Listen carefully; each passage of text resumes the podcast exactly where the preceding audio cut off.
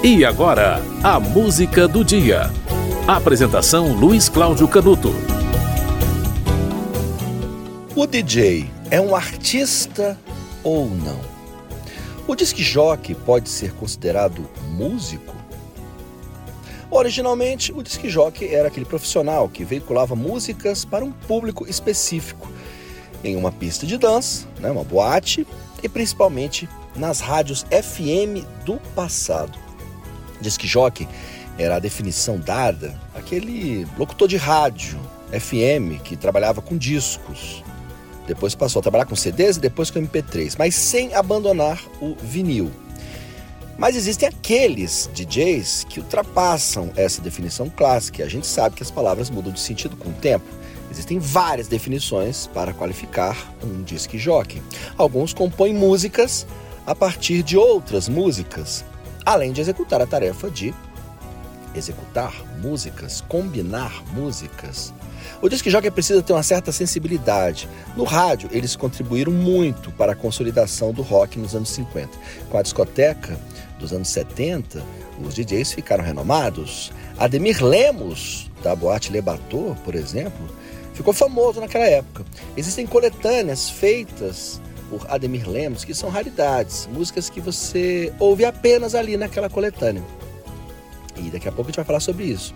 O DJ, na passagem de uma música para outra, ele usa a sua habilidade para sincronizar né, essa passagem muitas vezes. E na pista de dança, ele também trabalha mais ou menos como um, um observador da reação. Ele fica de olho no público para promover uma reação abrupta, caso o clima caia, as pessoas saiam da pista de dança, né, para animar uma pista, né, que estava começando a ficar desanimada e tal. Esse talento em perceber o estado de espírito também é um talento inerente aos bons DJs, né, aos DJs que se firmam é, no mercado, né, se firmaram no passado, que são uma, uma profissão um pouco mais antiga dessa forma clássica que eu estou descrevendo, né, e que trabalhavam e trabalham ainda na noite. Olha, 9 de setembro é o Dia Mundial do DJ e a música do dia de hoje vai lembrar um disco de uma boate chamada Lebatô, comandada por um DJ chamado Ademir Lemos. Ele foi é um pioneiro entre os discotecários. Ele teve no comando dessa boate Lebatô no final dos anos 60. E ele não ficava só ali atrás da, do, do aparelho de som, não. Ele dançava junto, ele animava a festa e dançava na pista. E, e, houve o lançamento de um vinil nacional, foi revolucionário. Foi o primeiro disco brasileiro sem intervalos entre as músicas. Esse disco foi lançado pela gravadora Top Tape, chamado Lebatô ao Vivo. É, é, alguns anos depois saiu um segundo volume, são dois volumes da, de coletâneas da boate Lebatô com ilustração belíssima, diga-se de passagem, de Alberic, né, que era um ilustrador fantástico. Né? A capa do Lebatô, do disco Lebatô, é incrível. É um disco que você abre, é, tem um desenho dentro de uma, de uma caravela, uma coisa realmente belíssima. Se você pesquisar na internet, você, você, você acha. E é, o Lebatô no final dos anos 80 e no início dos anos 90, ele se aventurou também como cantor de funk, né? Lançou o Melô do Arrastão no final de, de, de 89, né? Em 91 lançou um outro disco, né? O Rap da Rapa, né? E, enfim, e seguiu ali uma carreira e teve vida curta. Em 96 ele sofreu um derrame, deixou, deixou ele paralisado.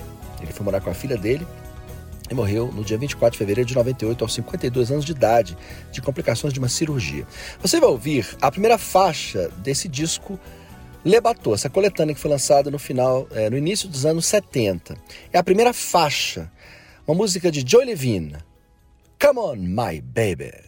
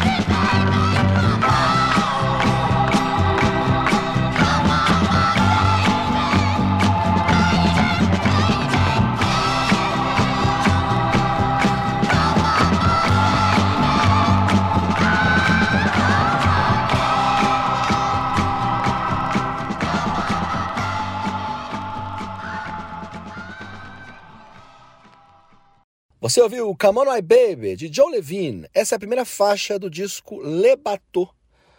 O, o disco que é uma coletânea de músicas da boate Le Bateau, comandada pelo disc-jockey Ademir Lemos, né, que ficou famoso, foi um, um dos pioneiros, né, um dos disc-jockeys pioneiros que trabalharam nas boates do Brasil e que fez fama nessa boate do Rio de Janeiro, boate Le Bateau. Hoje é 9 de setembro, Dia Mundial do DJ. É, o DJ tem o seu dia, e não é um dia nacional, não, é Dia Mundial. 9 de setembro. A música do dia volta amanhã.